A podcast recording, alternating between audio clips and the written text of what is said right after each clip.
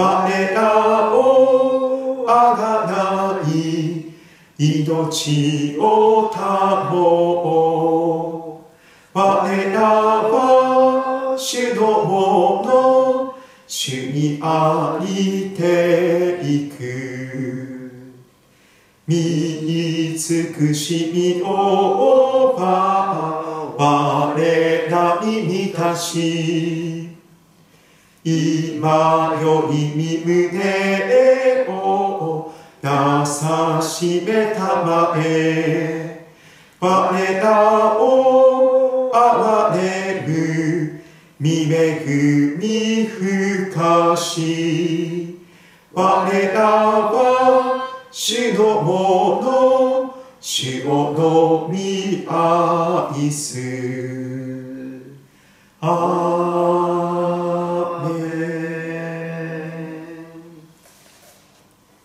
それでは今日の聖書の箇所をお読みいたします。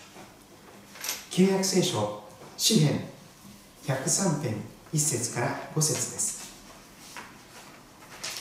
旧約聖書詩編103編1節から5節をお読みいたします。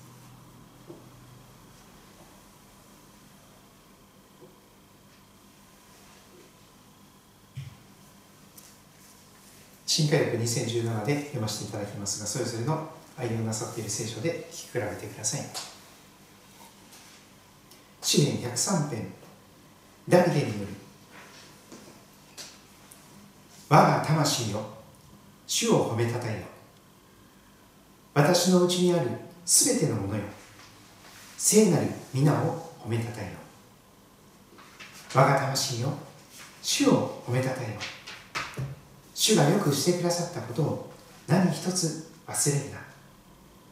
主はあなたのすべての咎を許しあなたのすべての病を癒しあなたの命を穴からあがなわれる。主はあなたに恵みと憐れみの冠をかぶらせあなたの一生を良いもので満ち足らせあなたの若さはわしのように新しくなる。聖書の箇所は以上です。今日はこの箇所から十字架の意味丸にあなたのすべての病を癒しそんな題でメッセージを語ります。スイートキリスト教会の今年の兵庫聖句週報のこの上のところにも記していますがコリント人への手紙第1一章の30節です。キリストは義と生と贖いになられましたという。その3点セットの御言葉です。イエス様が義と生と贖いになってくださった。新旧約聖書を貫いてこの3つの側面からいろいろな形で神様の、えー、素晴らしさを福音の素晴らしさを聖書が語っています。義につきましては先週見たところであります。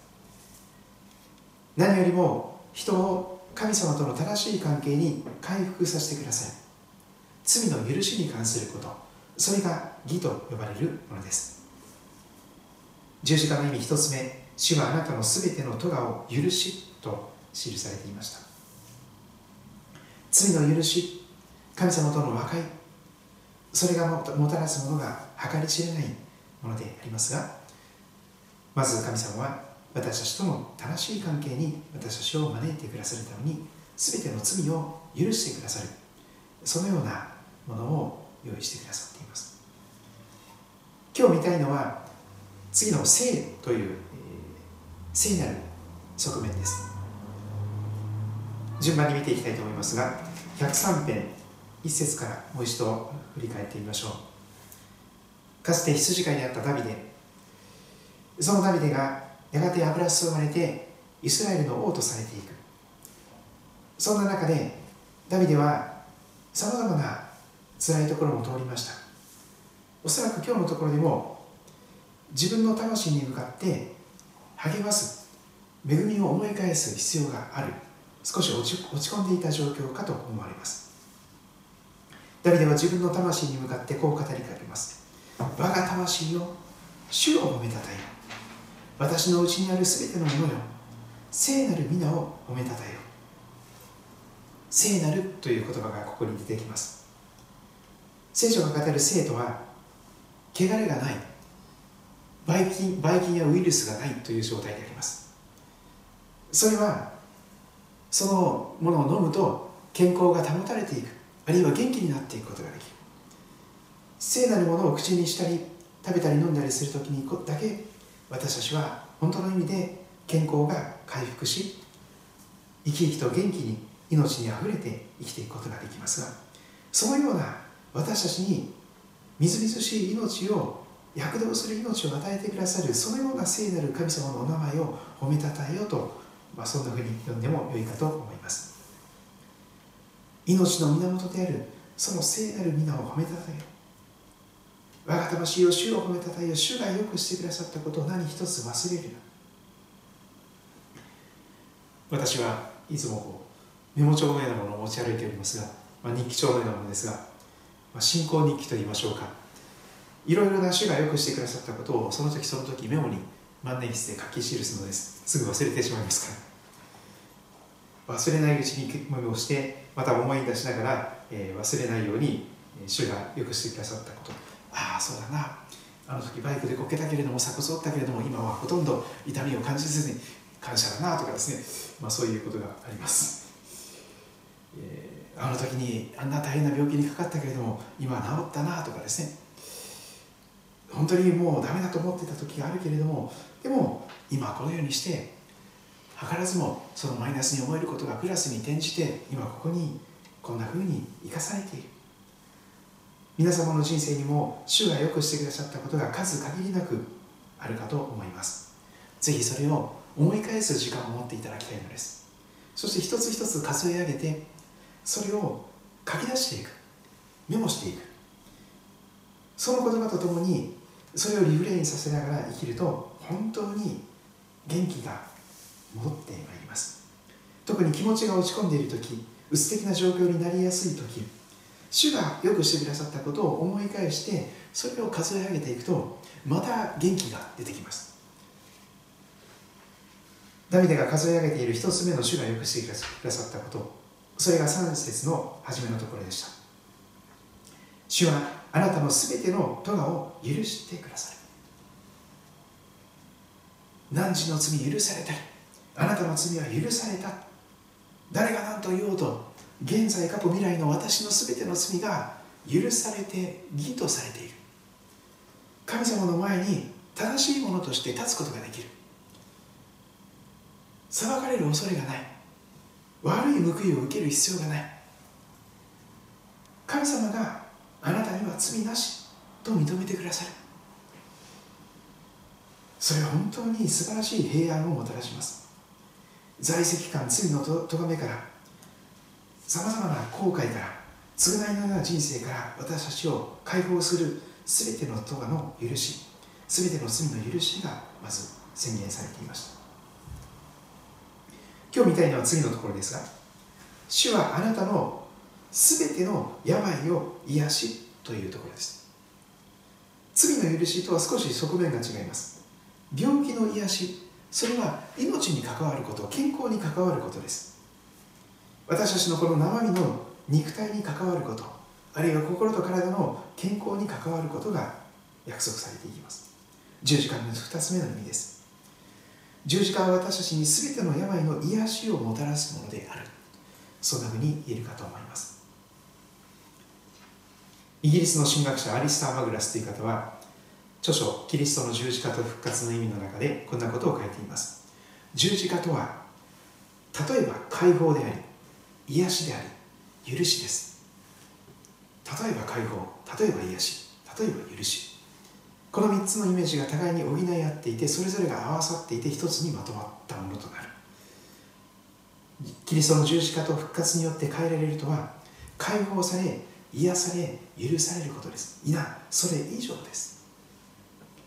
まさにそのような福音の豊かさを今日命という側面から病気の癒しという側面から見ていきたいと思います。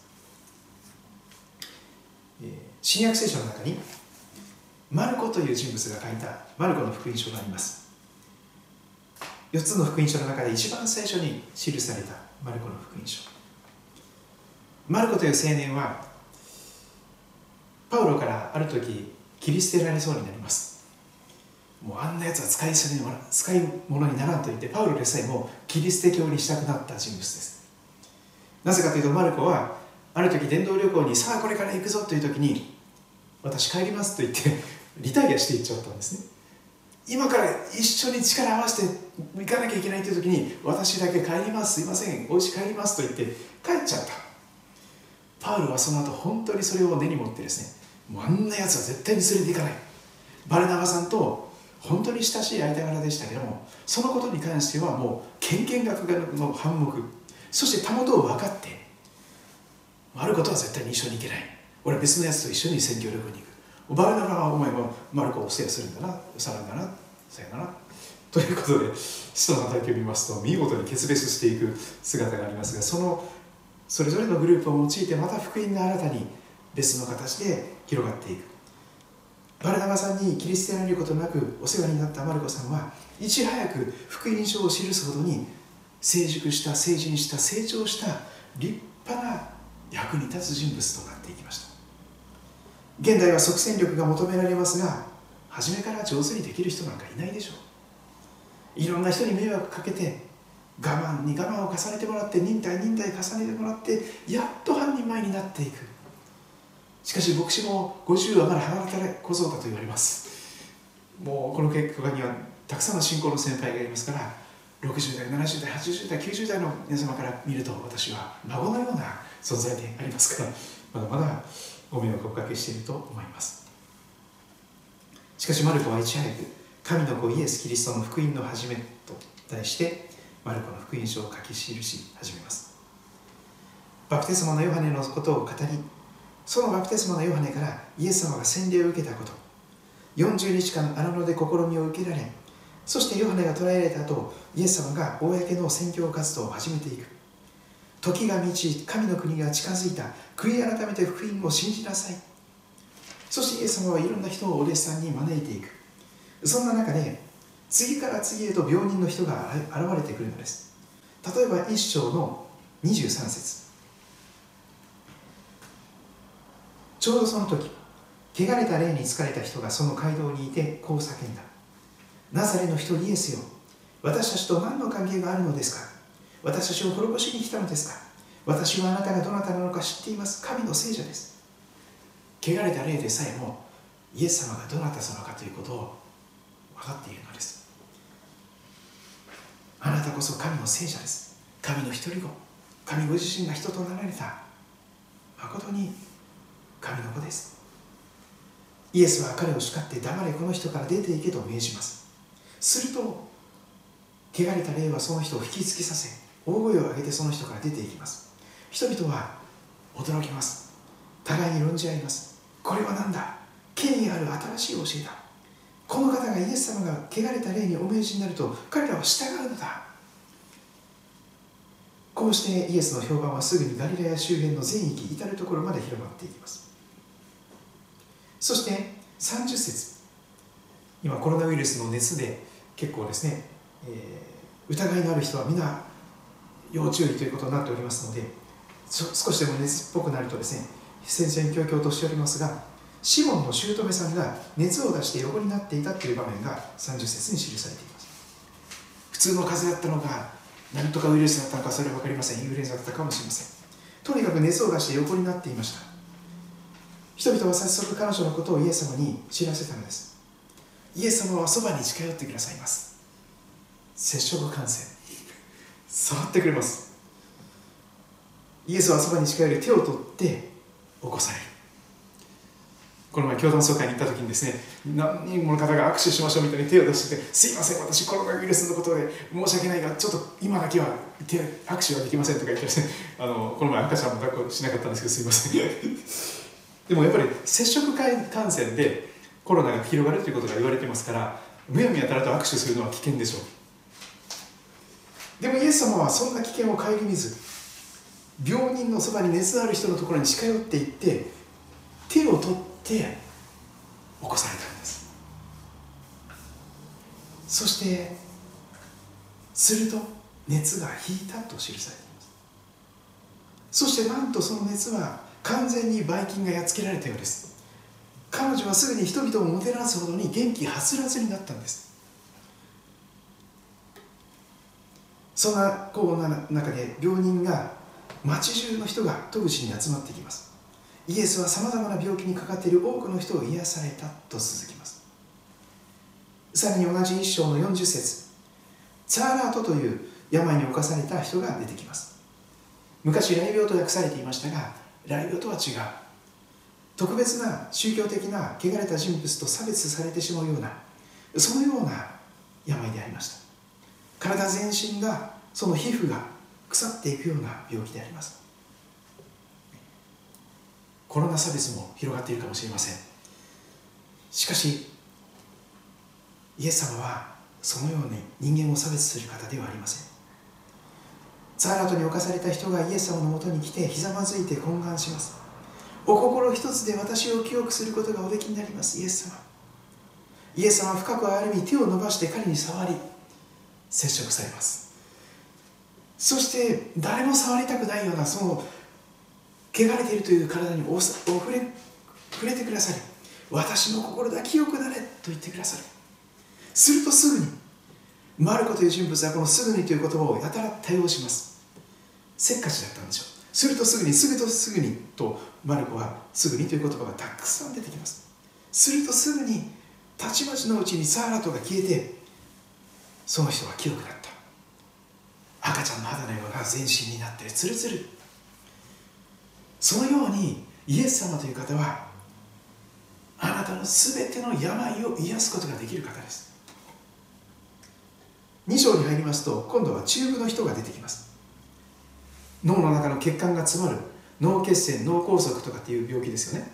そうしますとその詰まったどこがどう詰まるかによって全然違いますが右半身とか左半身が不随になってしまって動けない歩けない。言葉が喋れないろれつが回らなくなって何喋ってるかわからない。そのような状況であります。自分でイエス様のところに来れないので4人の人に担架に担がれてきます。しかもあまりに人がいたので非常手段で屋根に穴を開けて吊り下ろされてくる。そんな人物です。イエス様は彼らのその吊り下ろすことまでして穴まで開けて他人様の家の屋根に穴まで開けて中部の人を何とか癒してほしいというその信仰を見て中部の人にこうおっしゃるのです「声をあなたの罪は許された」神様他に誰が罪を許すことができるのかといろんな人が文句言ってましたがあなたの罪を許されたというのと起きて寝床を畳んで歩けというのとどちらが優しいか。人の子がイエス様が地上で罪を許す権威を持っていることをあなた方に知らせるために。そう言って中部の人に言うのですイエス様。はあなたに言う起きなさい。寝床を担いで家に帰りなさい。するとすぐに寝床を担ぎ立ち上がり寝床を担ぐったったと皆の前から出ていったその中部の人がいます。こんなことは今だかつて見たことがないと言って神神を崇めていく。姿があります。マルコは2章の17節でこんなことも書き記しています。イエス様の言葉です。医者を必要とするのは丈夫な人ではなく病人です。私が来たのは正しい人を招くためではなく罪人を招くためです。病人という言葉が罪人という言葉に言い換えられています。その後もイエス様は片手の泣いた人の癒しそして病気に悩む人たちがイエス様の衣の房にでも触ろう身元に押し寄せてきて皆癒されていきます。12年長血を患っている婦人の病の人も癒されていきます。極めつけは街道管理者ヤイロの娘でしょう。彼女は一遍死んでしまったんです本当に。息を引き取って五輪中状態でした。しかしキリストがその娘をよみがえらせることもできた。耳が聞こえず口の聞けない人も癒されました。目が見えない人も見えるようになりました。そのような形でありとあらゆる体の病気をことごとくイエス様は治していかれたのです。これが新約聖書が語っているイエス様の姿です。主はあなたのすべての病を癒し全ての病を癒すことができるお方。御心一つでお心一つでということであります。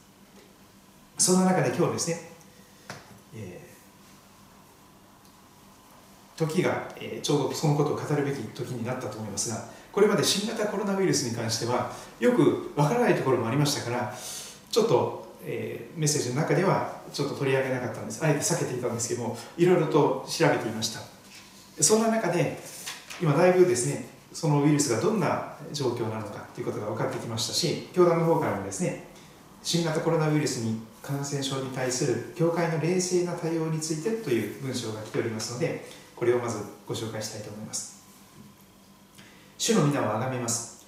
新型コロナウイルスによる肺炎の報道で社会は騒然としています。今もそれが続いています。諸教会におかれてもすでに祈りと配慮をしておられることと存じます。一方致死率死に至る確率について言えば SARS は 9%MERS は30%でしたが新型コロナウイルス肺炎による中国湖北省以外の致死率は0.2%と報じられています。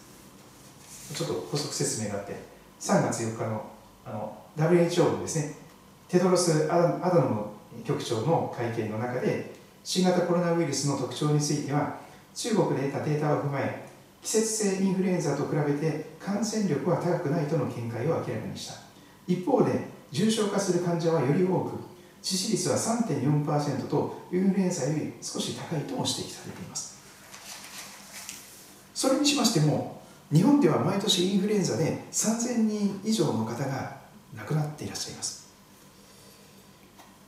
先ほどデータを調べますと累計で日本でコロナウイルスで亡くなっている方は36名です。桁が違います。で致死率もですね大体世界の表ものも日本の中の国内のものを見ると大体4%から3%の間ですね、まあ、そんな状況であります、まあ、そんな中で冷静的確に対処したく存じますと言われています。そしてここに信仰的な意味で覚えたい視点教会として配慮したい点を簡潔にお知らせします。なおより具体的で詳しい感染防止方法などは各教会にて調査検討をした上で対応をお願いします。ということです。まず言われているのは教会の自立ということです。キリスト者が終日に神を礼拝するために集まる。これは教会そのものと言えます。教会学校や祈祷会役員会と教会堂には人が集まります。一方ウイルスの飛沫感染接触感染を避けるには他の人と接触接しないことです。両者をどうしても相対することとなり教会での対応を熟慮する必要が生じます。その際教会の自立ということを覚えましょう。これは感染症に限らず大災害や緊急の事態が起きた時その他何事においても問われることです。教会が何をして何をしないかその判断を国や地方自治体に委ねてはいけません。他者や他の力によって神の教会の行動は定められるのではなく教会が聖書の権威に立ち神の前において自律的に判断し行動することです。これはとても大切なことだと思います。そして考慮すべきこと専門家会議の見解を受けて。新型コロナウイルスは空気感染するインフルエンザと異なり接触感染飛沫感染ですから適切に対処すれば感染を効果的に防止できます。インフルエンザは空気で感染していくと言われます。ところが密室したライブハウスみたいなところではですね空気感染に近いような状態になるかもしれませんがでもそれは飛沫感染汗や唾が飛び散っている中でそれが元で感染していくということです。ですからマスクをするとかなり効果的です。しかしリスクが高い行動パターンがあります。対面で人と人との距離が近い接触。互いに手を伸ばしたら届く距離。これはちょっと少し距離を広げるべきでしょう。会話などが一定時間続いたり多くの人との間で交わされるような環境。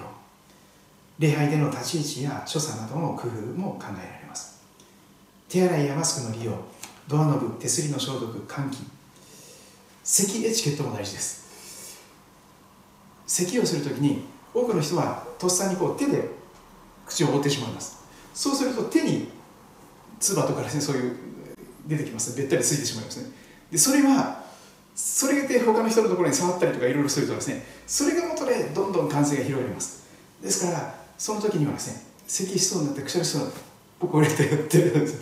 でこのハンカチとか、えー、ティッシュの上にやっていただいてそしてそれは速やかに洗っていただくみたいなことをするとかなり感染が防げるはずであります。しかし問題なのは無症状や軽症の軽い人が感染を広げる例がある。ですからなかなか、えー、厄介な点でありますが、えー、疲れが覚えたりとかちょっと熱っぽいなという時には無理をなさらない。そのことが求められているかと思います。また疑いのある人と接触した場合にはですね念のために少し距離を置いて用心をしていくということも大切なことでしょう。まああの今日も役員会でいろいろ相談していたんですが少なくとも例えばこの幽霊杯ですね。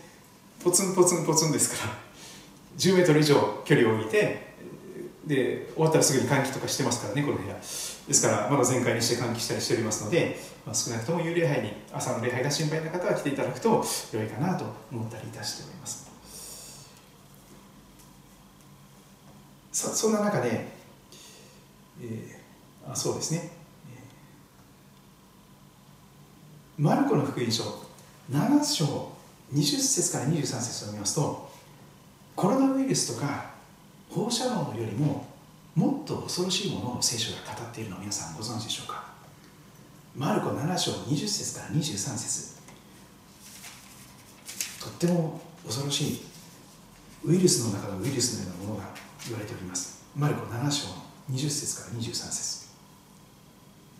イエスはまた言われた。人から出てくるもの。それが人を汚すのです。内側からすなわち人の心の中から悪い考えが出てきます。みだらな行い盗み殺人姦淫貪欲悪行欺き公職妬み罵り傲慢愚かさでこれらの悪は皆内側から出てきて人を汚すのです。一番厄介なウイルスは私たち人間の心の中にもうすでに感染して潜伏している。それが言葉に出てきたりとか態度に出てきたり行動に現れてくる。でもそれは全てのものは内側に潜んでいるものですよと言われています。それは罪というふうに聖書が語っていることでしょう。そして皆さんご存知のようにローマ人の手紙6章23節を見ますと罪の致死率は100%です。罪から来る報酬は死なんです。なぜ人間が死ななく死なないといけなくなったのかそれは罪を犯してしまったからですよね神様の前。にそして100%間違いなく死に至るのがこの罪というものであります。罪の報酬は死です。しかし神の賜物は私たちの主キリストイエスにある永遠の命です。そうです。罪を本当に恐れなければいけない。致死率100%の猛毒のウイルスでありますけれどもしかしその猛毒のウイルスをやっつけてください。完全に消毒してください。完全に治癒できるために特効薬として最高のワクチンとなってくださるがこれが十字架ですよね。十字架は致死率100%の罪を癒すことができるそのような命をもたらす神の神ご自身の犠牲です。罪のないイエス・キリストが十字架の上で流されていったその父を裂かれていたそのお体そのことの上に神様は賜物としてギフトとしてあれ受け取るだけでいただくことができる。罪の罪に対する特効薬としてワクチンとして。その病の癒しを提供しておられます。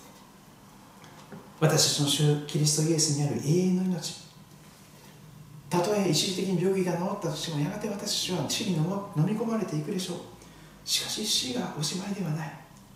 永遠の命が保証されている。死の向こうで体がよみがえる。よみがえりの体をいただいてもう病気しない。老いていかない。具合が悪くならない。その復活の栄光の体をいただいて永遠を生きていくことができる。そのような言葉で聖書は約束しております。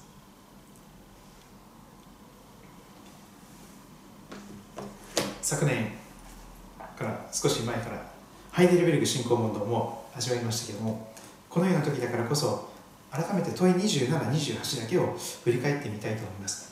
神様の摂理についてと記されているところです。問い27神の摂理についてあなたは何を理解していますか？答え。全能かつ現実の神の力です。全能かつ現実の神様の力。それによって神は天と地と全ての被造物をいわばその御手を持って今のを保ちまた支配しておられるので木の葉も草も雨も日照りも豊作の年も不作の年も食べ物も飲み物も健康もそして病も富も貧困も全てが偶然によることではなく父親らしい御手によって私たちにもたらされるのです。天皇お父さんらしい愛のご配慮の御手によって全てが御手の中にある。コロナウイルスもそうです。そして28問い28神の創造と摂理を知ることによって私たちはどのような益を受けますか？それが私たちにとってどんな励ましや慰めになるんでしょうか？答え。私たちが逆境においては忍耐強く。逆境においては忍耐強く。順境においては感謝し将来については私たちの真実な父なる神を固く信じどんな被造物もこの方の愛から私たちを引き離すことができないと確信できるようになるということです。神が私たちの味方ならばウイルスでさえも罪でさえも私たちをキリストから引き離すことができません。なぜならあらゆる被造物はこの方の御手の中にあるので御心によらないでは動くことも動かされることもできない。神が全能の御手の中で全てをすべ収めておられる。全てのことを働かして益としてくださる。思い上がった人間に対する警告というふうにも言えるでしょう。しかし同時に神様は悔い改めの機会救いの機会癒しの機会解放の機会を十字架を通してすでに2000年前に最高の特効薬最高のワクチンを十字架を通して完成してそれが漏れなく提供されつつある。私たちはその特効薬を託されているものですから。本当に祈りながら。そして蛇のように悟く。しかし鳩のように素直に。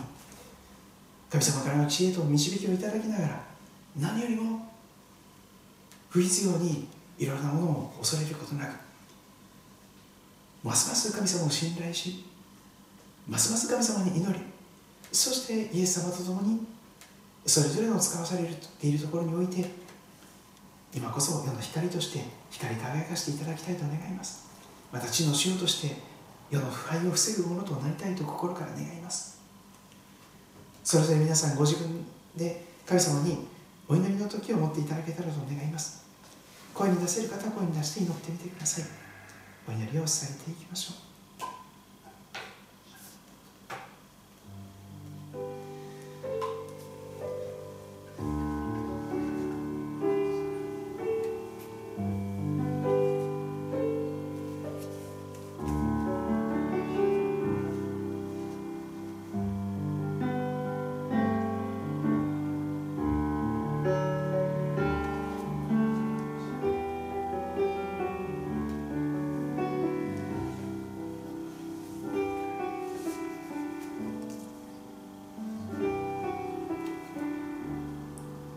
主はあなたのすべての咎を許しあなたのすべての病を癒しあなたの命を穴からあがなわれる。主はあなたに恵みと憐れみの冠をかぶらせあなたの一生を良いもので満ち足らせる。あなたの若さはわしのように新しくなる。聖なる皆私たちに癒しと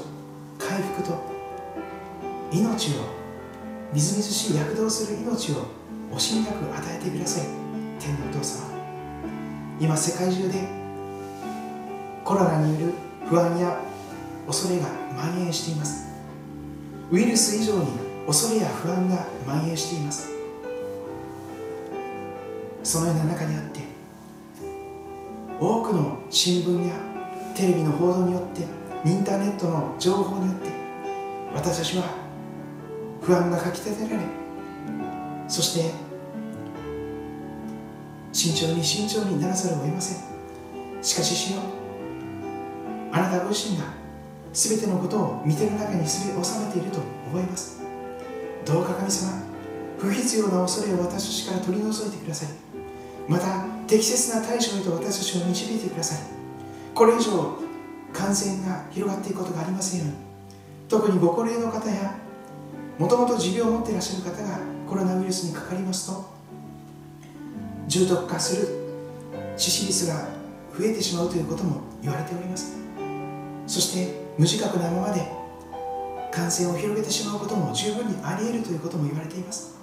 どうか神様特にこの桜が満開になる季節心が緩んでそしてついついマスクやいろいろなものから煩わしいものから遠ざかってそして不要不急のことをしてしまうかもしれません。主を憐れんでくださって私たちの歩みを全ての営みを守り導いてくださることをお願いいたします。特に神様杉戸町宮代町を覚えてください。隣の春日部あたりまで感染者が出ているという報告があります。どうか神様この地域杉戸町宮代町去って春日部久喜宮代そして神様埼玉県関東地域日本とアジアと世界中の人たちをあなたが守ってください。そしてこの苦しみを通して神様本当にあなたのもとへと立ち返る方々が続々と起こされるように神様今こそ私たちの教会を私たち自身を整えてください働き手として加えてください十二分に用いてくださって世界宣教のために福音宣教のために私たちが立ち上がることができますようにお導きくださることもお願いいたします。柔軟の季節がいよいよ進んで4月の第2週には復活祭イースターを迎えようとしています。死にも打ち勝ってくださった主のその喜びを神様今こそ覚えつつこの苦しみの時を耐え忍び乗り越えていくことができる私たちとなりますように導いてください。主イエス・キリストのお名前として祈ります。アーメン。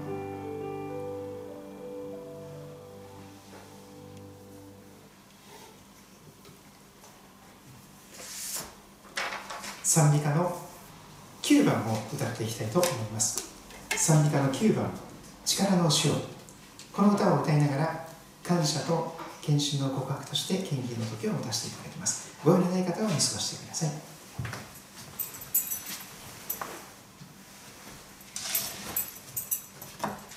賛美歌9番を歌っていきたいと思います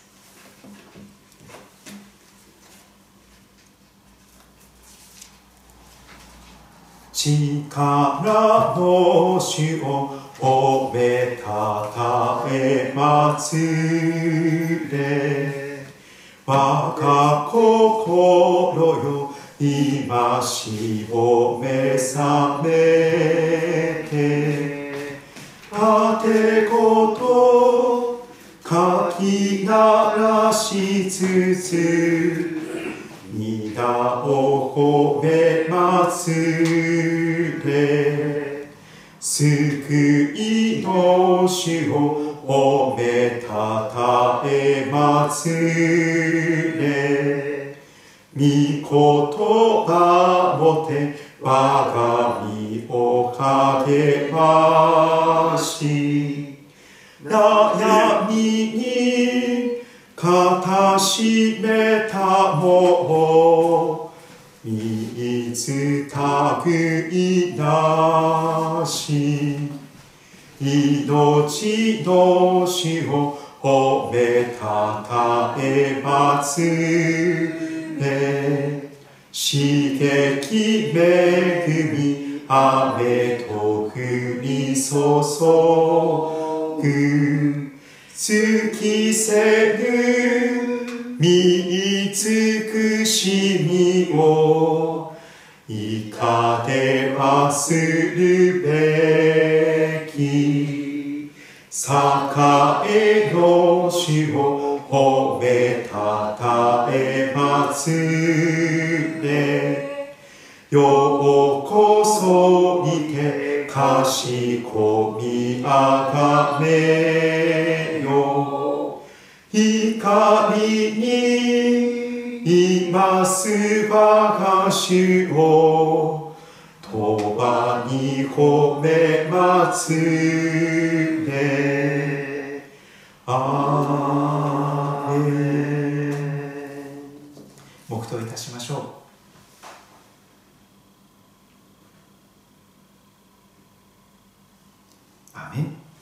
それでは皆さんご起立ください、賛美歌「えー父にというテーマを歌いまして祝福の祈りをしていきたいと思います。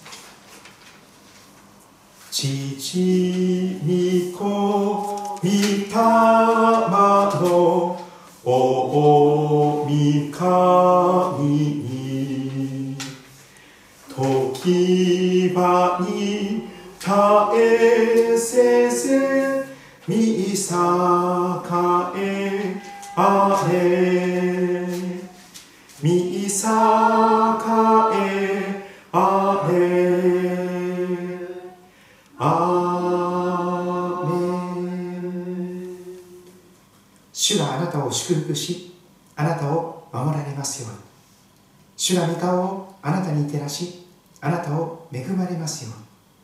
主が御顔をあなたに向けあなたに平安を与えられますように。仰ぎ願くは我らの主イエス・キリストの恵み。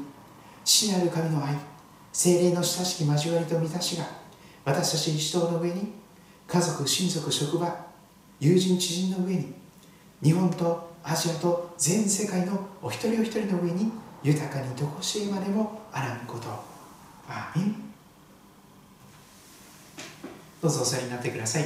え共に礼拝を捧げることができて感謝いたします。手短に報告をさせていただきます、えー受選記念日を迎えている方々、え覚えてえ感謝です。教会のホームページにて毎週の礼拝メッセージやインターネットラジオなどを配信を行っていますのでぜひご利用ください。えまた教団総会におきましては新たな理事が選出されました。詳細は掲示板をご覧ください。いろいろ書いておりますがまたご覧になっていただけたらと思います。また臨時役員会と申しまして無事に新たな役員が確定いたしました、え感謝いたします、えー、それでは皆さんお気をつけてお帰りください。祝福が豊かになりますように。